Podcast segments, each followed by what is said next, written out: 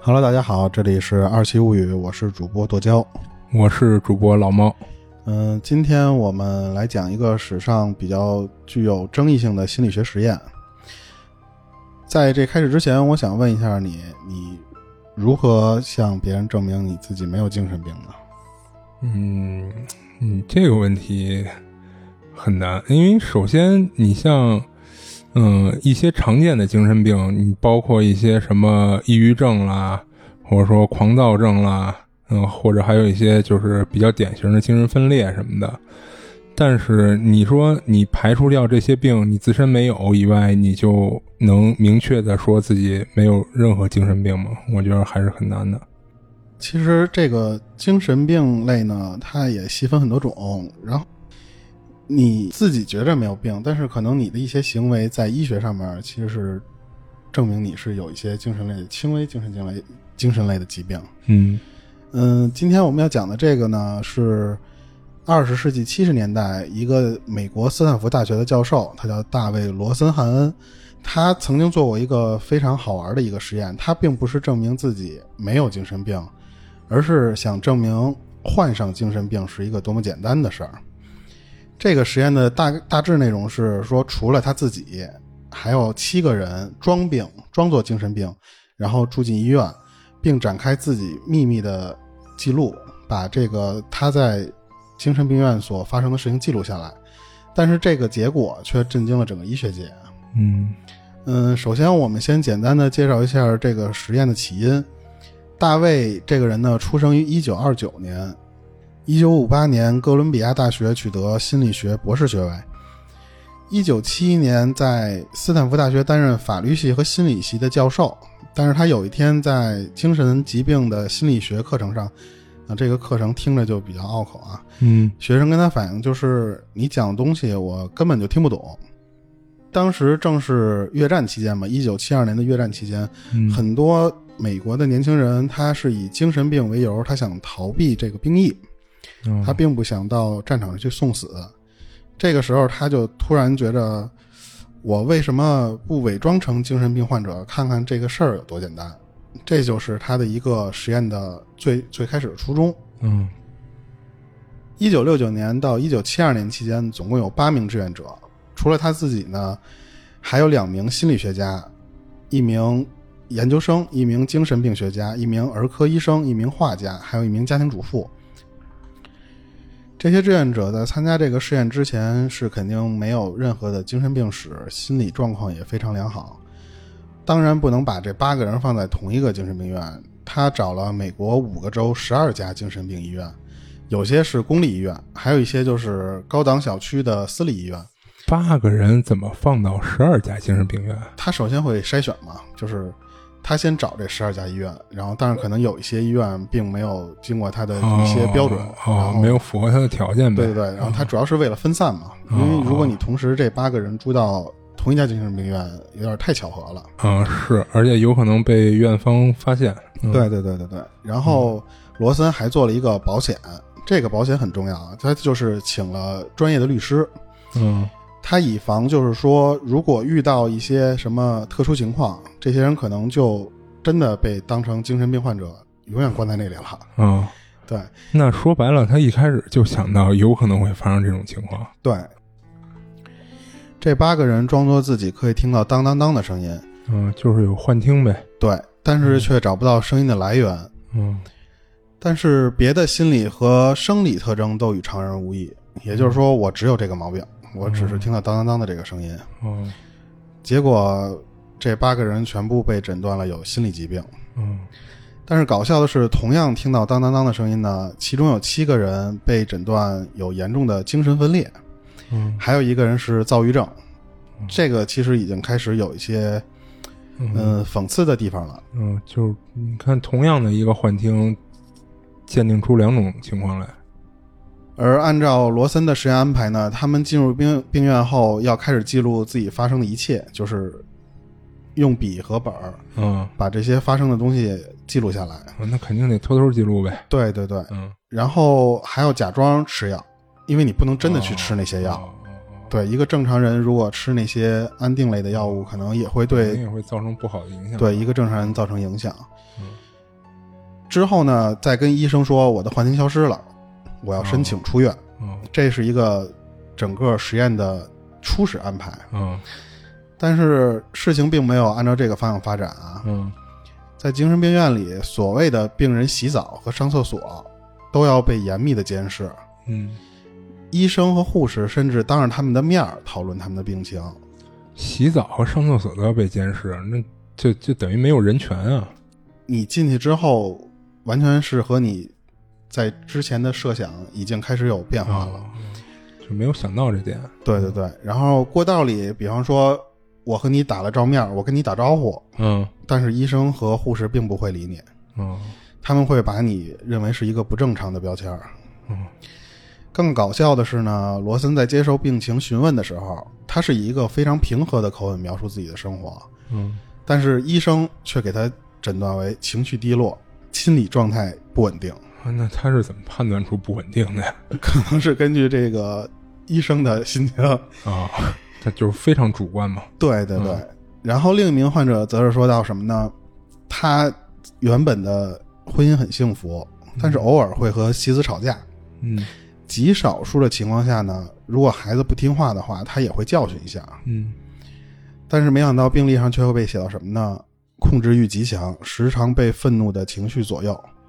爆发时会殴打孩子和妻子，嗯，那这就有点儿就是歪曲事实了。对，感觉或者说是扩大他的嗯一些病情。对对，因为你像一般家庭跟妻子吵个架，或者说教育教育孩子，我觉得很正常。对，嗯然后甚至是你如果在走廊里面散步，嗯，无所事事散步，他也会把你贴上一个什么标签呢？情绪焦虑紧张， 等于说就是你做什么事儿都有可能是错的。就等于放大了他所有的行为。对，嗯还有一些就是左撇子，嗯但是在医护人员眼中呢，你就是不正常的，因为正常都用右 手。啊，靠。这个其实和咱们小时候啊有一些相似对对对对就是确实小时候家家里也会，就如果发现你是左撇子，从小就会板你。，对对对，嗯而且像我的有一小学同学，他是天生左撇子，嗯但是他的画画的水平非常高。啊可是他在学校的时候就跟我们说，他其实有一些自卑或者说是焦虑吧，嗯，他可能觉得自己和别人用的手不一样，所以他就、哦就会怕别人用那种眼光看他。哦这个还不是最搞笑的，最搞笑的是什么呢？就是有一名志愿者，他在自己记录这个进这个医院时候所发生的事情，就像刚才我说的，拿小本记录嘛。嗯他这件事儿正在做这件事儿的时候，被医护人员发现了，嗯但是医护人员呢，并没有关心你正在写的是什么东西，哦，反而呢又给你贴了一个标签儿，乱写乱画。如果他们试图解释他们是装病的话呢，没病也不想吃药，你只能换来吃更多的药，然后被关禁闭。嗯同时，你还可能会被写到妄想症、爱说谎。嗯与此截然相反的一点是什么呢？他们的有一些病友，就是真的是在这个精神就是病院里边真的患有精神病。呃，不一定，嗯这只能说是不一定，就是哦，就是他非非这八个志愿者以外的那些病嗯友，嗯嗯对他们其实有一些人并不认为这八个人有精神类疾病，哦，甚至会有人问到什么呢？你是记者还是教授啊？我知道你没疯，嗯，感觉这帮病友比医院的医生护士看得对还清对楚啊对，，更嗯。清醒。嗯而且就是这些志愿者也发现，他们的病友其实很多并不是真的疯了，嗯就是有一些行为比较怪异，异于常人。哦他们甚至跟志愿者一样，会假装吃药，哦然后等到没人的地方会把那个药再吐出来。哦。而那些那其实这么看，精神还是应该算是正常的，因为他他自己能感知到吃这个药并不好。嗯对很多东西其实都是医护人员所定义了，嗯有可能你没有这方面的病症，但是医护人员觉得你有，嗯所以你就可能是被诊断为精神病。就是异于常人的行为，很多是跟这些医护人员是有关的。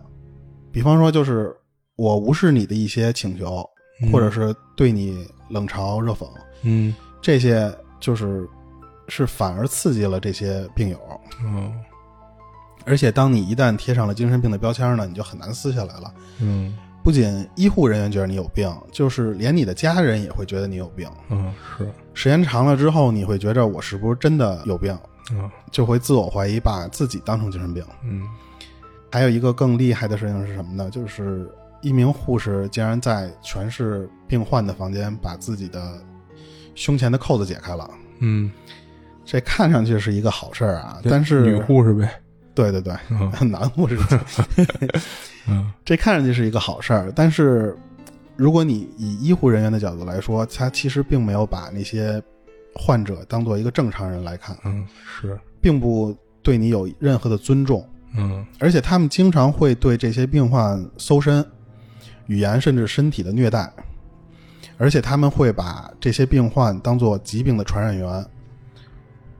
所以这种治疗只能让他们的病情雪上加霜。嗯最终，这八个人承认了自己有病。在承认你有病的前提下，在律师的帮助离开了精神病院。承认有病反而能让律师给他代理精神病院，对，等于说是你想离开精神病院的前提是你要承认你有病，哼而且出院的原因并不是你痊愈了，嗯而是有所好转。嗯等于说医院把你扣上了这个精神病的帽子，而且你是在你承认这个有病的前提下。嗯这个实验实际上只进行了八天到五十二天不等。嗯之后，罗森用了将近一年的时间把这八个志愿者的资料整理。第二年，在《Science》上发表了一个论文，叫做《精神病房里的正常人》，嗯批评医学界根本不能分辨正常人和疯子。嗯，在那感觉他这论文发表以后就捅了马蜂窝了，也就对，在论文发表的十年期间，美国有数十家精神病相关的机构关门了，嗯整个美国精神病患者下降了百分之五十，就是所谓的那疯子下降了百分之五十。啊是啊，那精神病院都关了，那可不是确诊患者也少了，那对就下降了，但是也有很多头铁的精神病机构不服啊，嗯他们跟罗森说：“你再把这个实验重新做一遍，嗯并且证明自己有这个能力去辨别正常人和真正的精神病患者。嗯”罗森没有办法，最后还是接受了这个请求，并且表示说：“接下来三个月内，我会安排假患者入院，看你们是否能够分辨啊。”嗯结果呢，医院给每一个来医院的患者都发了一份测试，一个满分十分的测试。嗯如果你的得分是九到十分的话呢，就说明你有精神病相关的症状，你得需要入院治疗。嗯而如果你的得分是一到两分，那医院则怀疑你是假的病患。嗯最后呢，这个医院非常自豪地说呢，我们分辨出来了四十一名假患者，但是实际情况呢，罗森根本就没有安排假患者入院，嗯，啪啪打脸啊！现在太讽刺了，这个如何定义一个人是正常还是真的疯了呢？其实，在上世纪时期，宗教占领统治地位的时候，教会对人民的人们的影响是方方面面的。嗯教会的医学和人类的医学是一起建构建了中世纪医学，嗯，等于说，其实它并不是一个科学，它嗯是掺杂了、有一些精神洗脑的因素在里边儿，对它有一些宗教方面的影响。嗯那时候的僧侣和修士呢，其实就充当了医医生的角色。嗯如果你生病了，他只能带你跟上帝祷告，嗯祈求上帝的原谅。他们觉得你生病了，因为你做了错事儿，嗯然后被上帝惩罚了嗯。而当时的这个天主教的道德观里呢，像心神不宁、过度纵欲、贪财爱钱，嗯都被认为是疯子，啊因为灵魂被恶魔诱惑了。然后中世纪还有一个非常有名的行动，这个在很多电影里边也有，就是猎巫行动。它其实就是为了清除这些疯子。嗯男生的阳痿嗯是因为女生和恶魔勾结。啊 对，就是感觉说这个话的人应该也是个男的啊，就是他们会把被当做女巫的人呢捆起来扔到河里，然后呢，如果你浮起来，就说明你被恶魔诱惑了，嗯然后并且疯了，那么你将面临的是什么呢？就是烧死。如果你没有浮起来，那恭喜你，你没有疯，但是你没扶起来，你说明也就死了。那就是怎么都得死呗。对对对，因为那个时期的宗教垄断，如何判定你是不是疯的，都是他们说了算。啊，那就一言堂了嘛，就是。对，十七世纪就是因为科学的发展呢，改变了人们很多关于宗教定义疯子的说法。人们开始觉得人的身体其实是一部机器，身体出了问题呢，是因为感官还有神经网络出现了问题所导致的。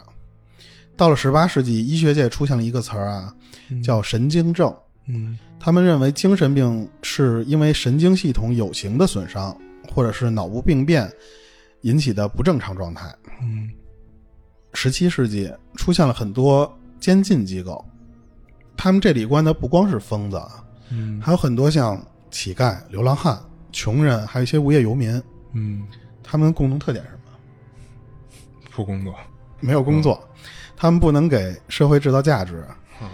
当时的法国国王路易十四曾经说过什么呢？游手好闲不工作就是社会的乱源。其实从这一点来看，对于上述监禁的这些人呢，他只是为了更好的巩固这个社会。就像，其实我小时候有一个幻想啊，就是嗯如果把这个社会上的穷人和老人都杀了，嗯 那这个社会是不是特别和谐稳定？共同富裕了，然后还没有老年人，就是这个社会都是一个非常积极向上的一个一个年龄段。嗯，那可能你这个思想很危险啊。 可能他们那时候也是这么想的吧。嗯其实并不是因为你有了关于精神病的症状描述，从而定义了谁是精神病。它实际上是为了维护社会的稳定，而把这些我觉着有威胁的人关起来，再把你改造成劳动力，才发展出来了精神医学，来合理化我这种监禁行为。嗯等于说，并不是先谁能定义精神病，而是我出于一种我巩固我的社会地位的目的，我把一些我觉得你们是不稳定因素的人关起来，嗯才定义了什么是精神医学，嗯等于是本末倒置了。嗯然后下面我再跟你说一些关于精神病治疗的一些手段啊。嗯十八世纪中期，有一种精神治疗方法是什么呢？叫旋转治疗，把你的眼睛蒙住，绑在椅子上。嗯治疗者呢，他首先会被高速的旋转，一旋转你就不狂躁了，因为什么呢？就你就直接被转晕了。啊这个方法的发明者就是达尔文的祖父伊拉斯莫·达尔文。但是人们发现这么转下去的话呢，会制造成一个什么现象？就是人为制造了癫痫，所以在一九七零年之后呢，就被叫停了。你说在那些公园里面玩转椅的那些人，是不是一种返祖现象？旋转木马。对，在治疗自己的精神病。然后时间来到了十九世纪，有一种椅子叫拘束椅出现了。它的治疗方法呢更简单，就是把人固定在椅子上，然后通过电击的方法来治疗。电磁步兵， 这不现在有一种死刑电刑吗？对对对，但是它这种治疗方法应该会控制它的电电压压，然后不致死。嗯这个和之前治疗网瘾的时候的感觉很像啊。 这两种方法相对于还是比较温和的，因为到二十世纪出现了一个更著名的手术，就是脑前额叶切除手术。这个手术的发明者呢是一个葡萄牙的精神学家，叫做莫尼斯。一九三五年，他在一个学术会议上啊，知道耶鲁大学有一项研究成果，就是把两只黑猩猩的脑前额叶捣毁，然后这个黑猩猩就会变得非常温顺。啊他觉得这个应用可以放在自己的精神病的治疗中，然后他就在一个精神病患者的头上开了一个洞，然后注入乙醇。他想用乙醇来杀死大脑中的神经纤维，但是他发现乙醇会伤到别的无关区域，然后他就发明了一种专门的手术刀，叫前额叶切除器。但这并不是最狠的，啊，最狠的呢是他的一个脑残粉丝，叫沃尔特·杰克逊·弗里曼二世。他在这个手术的基础上进行了精进，就是连开颅都不需要了，他的方法呢，就是用一个类似于筷子的钢针，从病人的眼球上方凿进去，然后搅动。这样呢，你脑前额叶肯定就会被被毁了嘛。嗯这个方法非常简单快捷，甚至都不需要手术室。当时这样一个手术只需要二十五美元，而且这个手术有一个非常优雅的名字，叫冰锥疗法。嗯二十世纪四十年代，这个手术呢被认为是最有效的治疗精神类疾病的手术，它能包治百病，孩子不听话、智力低下都可以用这个方法。而且吹成神了而且这个方法还非常受欢迎。二十世纪二十年代到五十年代，光美国就有四到五万例手术。一九四九年，莫尼茨还因为这个手术获得了诺贝尔生理学医学奖，这也是一个比较讽刺的啊。而这个手术的后遗症就是什么呢？痴呆、弱智，还有死亡。都，这不是宣称智力低下可以用这个治疗吗？然后反而造成的后遗症可能就是你更弱智了。 啊，是，然后有一个非常有名的例子就是谁呢？就是肯尼迪的亲姐姐，叫罗斯玛丽·肯尼迪。她也是因为智力障碍和脾气暴躁而被进行了冰锥疗法，结果可想而知啊，就是基本上就被制成了一个木头人儿。直到一九七零年，这项手术才被全世界禁止。啊美国精神医学学会在一九五二年出版了《精神疾病诊断与统计手册》。这个手册呢，被全世界的医生奉为精神病医学宝典。最新的一版是二零一三年的第五版，而刚开始我们说的罗森的那个实验，就是被第二版诊断成了精神分裂症。英国医学社会史的有一个教授叫罗伊波特，他曾经写过一本书啊，叫《疯狂简史》，嗯不是那个《时间简史》。嗯他在书里呢就疯狂的嘲讽刚才说的这本手册，他的第一版只有一百多页的疾病，而到了第五版已经有了九百多页嗯。其实我们身边有许多我们不能理解的行为啊，你说他是真的有病，还是说他有自己的理想追求呢？嗯，就比如以前同性恋，嗯，在以前大家看待同性恋都认为是异类嘛。然后你像现在，其实许多国家已经允许同性结婚了。合法化了，对，对，嗯嗯，最后我想用被强制关进英国伯利疯人院的剧作家纳西尔·里曾经说过的一句话作为结尾啊。他们说我疯了，我说他们疯了，可该死的，他们人数比我多。嗯这里是《二七物语》，我们下期再见。嗯。如如果果您您有有灵灵异异相关的经历，愿意和我们分享，欢迎您微信搜索公众号“二七物语”，您可以给我们投稿，同时主播可以拉您进群。啊